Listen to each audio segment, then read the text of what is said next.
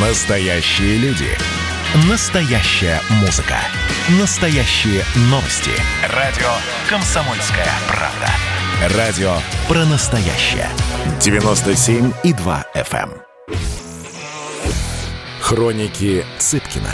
Известный писатель ведет аудиодневник специально для радио «Комсомольская правда». Каждый вечер Александр включает диктофон и записывает свои мысли о самом ярком событии дня. По пятницам эти хроники без купюры цензуры звучат в эфире. Ну что, это хроники Цыпкина на радио «Комсомольская правда». Понедельник. Понятно, что сегодня не обсуждаем Татьянин день, хотя студентов обсуждаем. Наверное, а, ясно, что на ближайшие недели, месяцы, а может быть и лет 10, тема противостояния оппозиции и власти, она будет актуальна. А, к сожалению, а, это противостояние сегодня носит такой близкий к силовому характер и может привести к очень печальным последствиям. Сейчас они уже не самые замечательные. Те, кто э, пытаются удержаться в середине, как-то говорят о каком-то потенциальном консенсусе, э, не встречают агрессию с обеих сторон. Э, при том, что, мне кажется, радикалы и с той, и с другой стороны не понимают, что радикального пути нет. Никакой смены власти радикально не произойдет без большой крови, а затягивать гайки дальше э, тоже не то, чтобы сильно получится рано или поздно. Э, критическая масса людей, которым это не нравится, будет такова, что придется идти по пути, опять же, э, больших жертв. То есть, в общем, ни те, ни те радикалы не приведут страну не то что к порядку, а к дальнейшему существованию. Соответственно, остается только консенсус. Что могу сказать по результатам того, что видел в новостях, я имею в виду, естественно, митинги. Ну, хотелось бы, чтобы у всех граждан страны была одна задача – избежать все-таки гражданской войны. Она всегда в России на пороге. Народу вышло достаточно. Вот достаточно, чтобы дать понять власти и большинству, которое сегодня, давайте трезво смотреть на вещи за власть, что без перемен все скатится в еще большее противостояние, оно приведет только к крови, как я сказал, и также сказал, как раз вал страны. Те, кто не готов к компромиссам, они с обеих сторон в равной степени толкают паровоз в пропасть. Но ответственность все-таки на власти. Власть за этот паровоз отвечает, она его ведет. Поэтому им нужно принимать решение, как из ситуации выруливать. Если люди выходят на улицу и в достаточном количестве, значит что-то не так. Это нельзя игнорировать. Да, государство должно отделять отморозков террористов или там, не знаю, бунтовщиков, таких настоящих, для которых важен сам факт насилия, от обычных граждан, которые вышли ради того, чтобы государство соблюдало закон и справедливость. Им кажется, что это не соблюдается, и на это есть все основания а, на такое мнение. В этом задача власти – реагировать и на тех силовым способом, и на этих переговорным, или как-то меняться. Есть жертвы с обеих сторон. Есть пока, к счастью, никто не погиб, но жертвы есть. Значит, и есть те, кто приступил закон с обеих сторон. И те и другие случаи должны беспристрастно расследованы быть. Потому что и полицейский, который ударил женщину в живот, и те, кто нападали машину, они, как мне кажется, закон приступили. Понятно, что есть расследование, э, суд, детали, и надо изучать, но нельзя просто э, одно дело сказать, что да ничего не было, а на другое сказать, да, вот мы сейчас это все будем изучать. И то, и другое требует э, какой-то юридической оценки. В стране большой запрос на вменяемую оппозицию и оппозиционных партий должно быть несколько, не, не только а, движение Алексея Навального, а, чтобы был выбор, а, он, есть запрос на выбор из различных оппозиционных кандидатов. Вот кому-то Навальный не нравится, и человек имеет право хотеть как кого-то еще представляющего интересы оппозиции. Запрос есть на партию или не партию, или движение, отражающее интересы молодежи, не карикатурные какие-то движения надуманные, а реально те, кто молодежи Э, пытается э, заботиться и дать им возможность роста. А все суды над теми, кого обвиняют ну, по так называемым политическим статьям, должны быть максимально публичны, прозрачны, адекватны, толерантны, я бы даже сказал. В конце концов, раз у нас кризис есть, то нельзя действовать так же, как если бы мы жили в абсолютном порядке, и тут вдруг кто-то неожиданно начал э, окна бить. Просто если за разбитое окно или репост критики власти сажать в тюрьму, так же, как за хранение оружия или иную подготовку к настоящему какому-то э, террористическому акту, то в итоге молодежь останется все равно за что сидеть. И она начнет хранить оружие. Но ведь если ты за лампочку в подъезде разбитую или за окно разбитое и за винтовку получишь срок, ну тогда давайте сразу винтовку. Эм, соответственно, это касается всего. И что мы получим через какое-то время не одну тысячу прошедших тюрьму, а значит готовых ко всему молодых ребят. А вот это будет уже серьезная сила. Давайте не забывать, что и полицейские, и митингующие, и те, кто за Путина, и те, кто против Путина, и те, кто ни за кого, это все граждане страны, имеющие права, а, равные. Это не враги. Мы, если пойдем по пути выяснения, кто свой, кто чужой, э, мы начнем друг друга резать. Как всю первую половину 20 века. А нас уже нет, мы вымираем. Поэтому мы должны по возможности и та, и другая сторона максимально двигаться навстречу друг другу. И даже если э, оппозиционная сторона – это меньшинство, и говорят, да, это всего 0,1%, на самом деле это не 0,1% и не один, а много процентов, наверное, конечно, не большинство, но тем не менее людей, которые недовольны не всем, а чем-то недовольны э, из происходящего, они есть, и их мнение нужно учитывать, чтобы страна развивалась. Вот что могу сказать. Вторник. Тема та же, хотя вчера она получила неожиданное такое, я бы сказал, продолжение для меня лично. Звонок. Здравствуйте, вот это телеканал такой-то.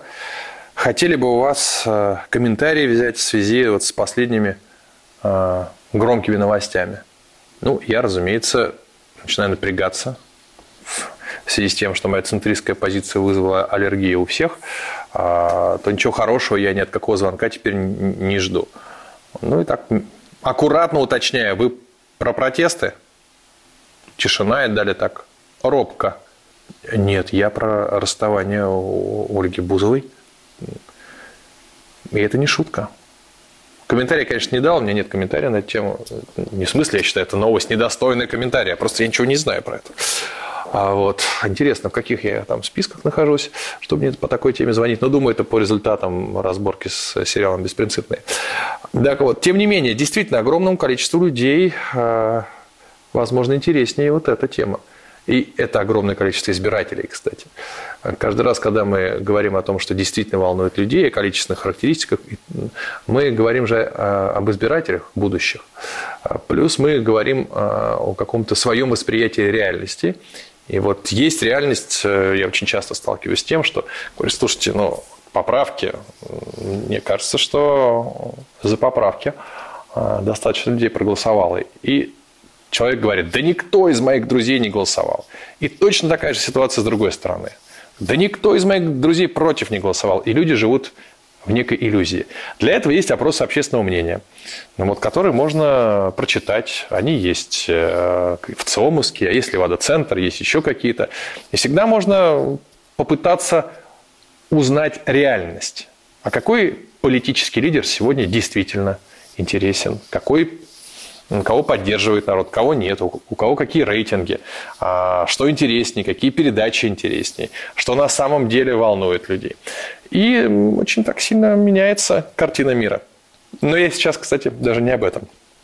А, в вот этом э, дискурсе оппозиционно-государственном от именно государственников часто приходится слышать абсолютно адекватное и э, справедливое, что да вот, вы не помните, как было в 99-м, когда Путин пришел к власти, война на Кавказе, страна на грани развала, нищета, бандитизм, просто какой-то неимоверный. Каждая кафешка должна работать с бандитами. Людей убивают направо-налево, просто в криминальных разборках. Власти нет, полиция толком не работает. А, налоги собрать невозможно, бизнес не подчиняется никому. А, вот сейчас все по-другому. В общем, адекватно, действительно, надо сказать, э, Владимир Владимирович Путин э, с этими задачами справился. Вопрос цены, этого, вопрос, что вышло э, сейчас, но отрицать это глупо.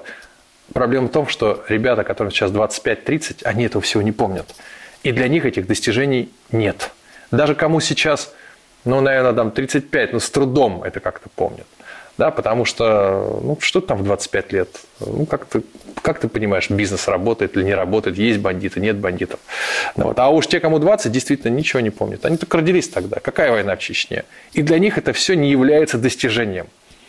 Для них это все не является риском. Они видят, как сейчас. Сейчас им многое не нравится, абсолютно справедливо. Многое из того, что получилось таким, как сейчас, именно по причине того, что родилось из того времени. Да, то есть война в Чечне привела к определенным а, последствиям сегодняшним. А, усмирение бандитизма привело к, тоже к определенным сегодняшним последствиям. Но молодежь видит только последствия. Это как вот если бы а, врач увидел больного после химии и сказал, ну ничего себе, у вас волосы-то выпали, ого, какой плохой врач там вам это поставил, -то, чтобы у вас волосы все выпали. А он говорит, да мы другое лечили. Это не значит, что, выражаясь вот этой параллелью, что все лечение было верным. Но государственным политикам, которые отвечают за молодежь, им должно быть понятно, что все эти аргументы о том, что вот как было и стало, с молодежью не работают. Либо им нужно объяснить очень доходчиво, как все было. И тогда они скажут, да, власть-то хоть что-то, но хорошее все-таки сделала. Ну вот, тогда это сработает. А пока молодежь сравнивает с тем, что видит сейчас, э, и сравнивает с Европой, э, особенно если им что-то там нравится. Вот они как с нами предыдущими. А надо бы с собой предыдущими сравнивать. Хроники Цыпкина. Известный писатель ведет аудиодневник специально для радио «Комсомольская правда». Каждый вечер Александр включает диктофон и записывает свои мысли о самом ярком событии дня. По пятницам эти хроники без купюра цензуры звучат в эфире. Это было начало. Это действительно история, которая будоражит. Вся страна обалдела. И Россия родина слонов, она от океана до океана, да. И мы, мы всегда правы, мы никогда не сдаемся. И самое главное, что же будет дальше? Комсомольская правда. Это радио.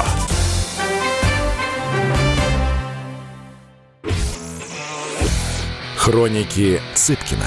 Известный писатель ведет аудиодневник специально для радио «Комсомольская правда». Каждый вечер Александр включает диктофон и записывает свои мысли о самом ярком событии дня. По пятницам эти хроники без купюра цензуры звучат в эфире.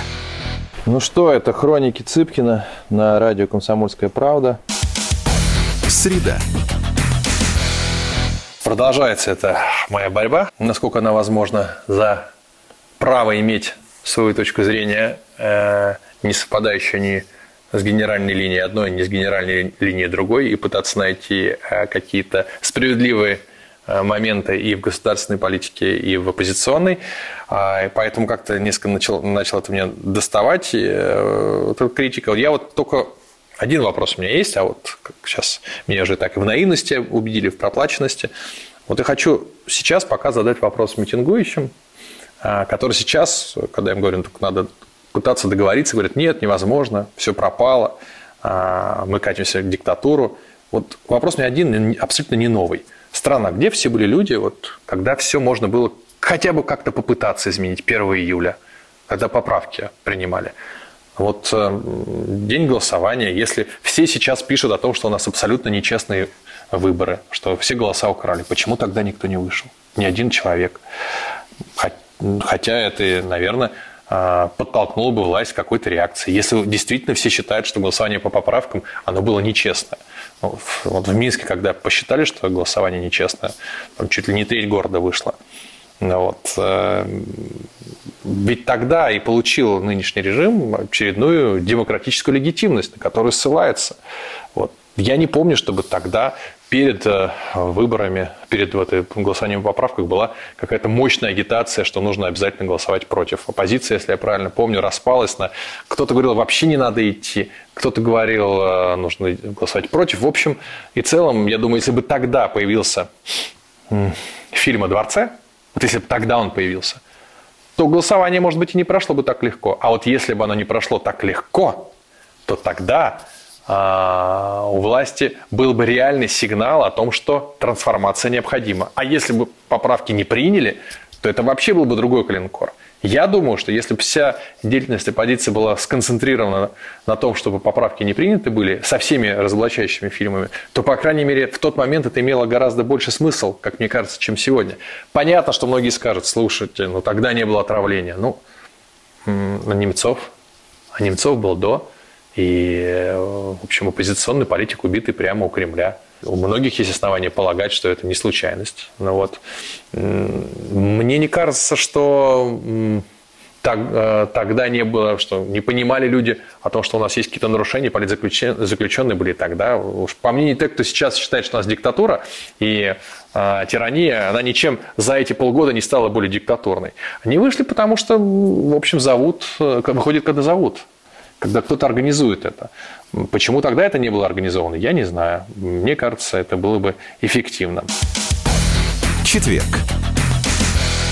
В субботу Протестующие часто пели «Перемен», хотя, мне кажется, идеальным гимном была бы другая песня Цоя «Дальше действовать будем мы». Там вообще прекрасные строчки. Нам уже стали тесные одежды, сшитые вами для нас одежды, и вот мы пришли сказать вам о том, что дальше. Ведь не случайно на митингах 21 года звучат песни революции 80-х. Все равно была революция так или иначе. Я могу ошибаться, и не настолько, может быть, погружен в музыкальный контекст – но нет новых кино или ДДТ песни «Родина», Алисы песни «Мое поколение», аквариумы песни «Этот поезд в огне». Я имею в виду не то, что нет похожих песен по содержанию, есть, конечно. Нет песен, которые знают все. Потому что «Этот поезд в огне» знали абсолютно все на тот момент. Нет гимнов. А гимн – это то, что, это то, что а, звучит из каждого окна – есть очень талантливые музыканты с пронзительными текстами, но они нишевые. Одна социальная группа про них знает, другая нет. Но даже взрослые знали про кино, когда, про кино, когда вроде бы кино слушали только молодежь. А молодежи нужны свои гимны. Получается так, что такие массовые звезды молодежи, они читают в основном рэп про деньги, машины, а, бриллианты, секс, ну иногда криминальную романтику. Я сейчас про массовость говорю, да. Деньги, понимаете, в чем проблема? Деньги стали какой-то такой вот базовой идеологией сразу после распада СССР а, и остаются идеологии сейчас. А новые идеологии никто не предлагает. Потому что, согласитесь, дворец всех сколыхнул справедливо, как и другие расследования, или там эти полковники Захарченко. Но это же все не про идеи. Это же про, не про новую жизнь, не про новый строй, не про нового человека – это все-таки вот сам фильм «Дворец» про перераспределение денег в стране. А если мы возьмем, опять же, там, 17 год, то это была колоссальная идеологическая база э, в 17 году. Маркс. Э, люди хотели построить новый мир. И уже понятно, что лозунгами были фабрики рабочим и земли крестьянам, тоже перераспределение, но это все равно это новый мир – по-другому устроенный человек, по-другому веру, верующий. А этой идеологии сегодня пока у оппозиции не наблюдается. Есть э, запрос на справедливость, есть запрос на перераспределение денежных ресурсов и борьбу с коррупцией. Да, есть, но тут же могут ответить, слушайте, по одному этому космодрому, по-моему, 150 человек за коррупцию посадили. А, и в в 1991 году тоже были идеи. Идеи победить коммунизм как а, идеологию, идеи открытых границ, свободы личности. А, сегодня у нас все-таки а, ситуация от Советского Союза очень сильно отличается. Давайте посмотреть правде в глаза. Иначе мы все бы за комментарии поехали бы сразу в психиатрическую лечебницу. А сегодня пиши, в общем, комментарий хоть, хоть упишись. Да, если ты выходишь на митинг, и, на митинг, и в, в рамках митинга а, бьешь полицейского, у тебя могут быть и срок, и все остальное. Иногда у тебя есть сроки за, как мне кажется, абсолютно надуманные преступления, но нет такой массовости, как это было в Советском Союзе, когда ты слова сказать не мог. Поэтому сегодня ситуация не такова, как была тогда. Ну вот, не... а идеологического э, э, идеологической какой-то войны нет. Не то, что войны, противостояния, нет идей, нет э, за что сердце рвется. Самое важное, чтобы большинство хотело перемен, а, а не в ситуации, когда, опять же, большинство сегодня хочет, наверное, стабильности, может быть, стабильности, которая может очень печально закончиться. Пятница. Прочту маленький кусок из «Идеального Че». Это у повесть про окружающий нас абсурд. Как мне кажется, она вот отражает мое сегодняшнее настроение. И как часто это бывает, получив индульгенцию, Кира Павловна не сдержалась сама. После короткого повествования Василия Николаевича Носоходова о себе, она задала вопрос и моментально пожалела о своей бестактности, в общем, на, на грани жестокости. Василий Николаевич, ну вы уж мне простите мою прямолинейность. Да? Сами-то не жалеете, а? Что при всех ваших талантах, ну вы так ничего не достигли. Остались сантехником в глухомане какой-то. Сами говорите, дети вас стесняются. К удивлению Киры Павловны, Василий Николаевич ответил без какой-либо обиды. Ну что вы, Кира Павловна, нет, конечно. Если человек стесняется своих родителей, то вряд ли это зависит от того, сантехники они или академики. Он либо стесняется, либо не стесняется. Так что я пока жалею лишь о том, что не научил их не стесняться. Но это пройдет, они пока молодые. А насчет моей работы, хм, интересно вот, знаете что, как бы там прогресс не развивался, а ломается сантехника, и все. Паралич. Есть что-то в этом усмиряющее нашу гордыню? Вы не находите? Ведь если на неделю, на неделю всего, канализацию в Москве отключить, многие люди бы, забыл это слово у вас сейчас модное, а, просветлились. Вот. Ну, в смысле, остановились и подумали о том, что на регулярной основе мы все производим эффективно только одну субстанцию. Ну, и хорошо вы как-то перестать ее создавать, ну что ли, в метафизическом смысле слова. Извините, я тут умничаю, но на моей работе иначе-то как. Вечером, просматривая финансовые отчеты, Кира Павловна крепко задумалась о метафизике. Саундтрек недели. Пусть будет Цой печаль.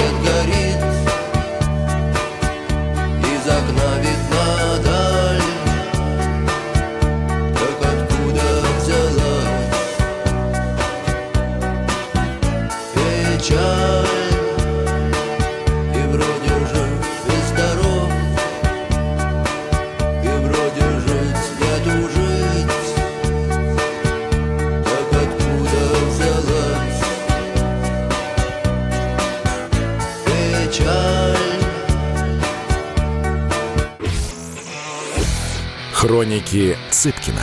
Известный писатель ведет аудиодневник специально для радио «Комсомольская правда». Каждый вечер Александр включает диктофон и записывает свои мысли о самом ярком событии дня. По пятницам эти хроники без купюры цензуры звучат в эфире.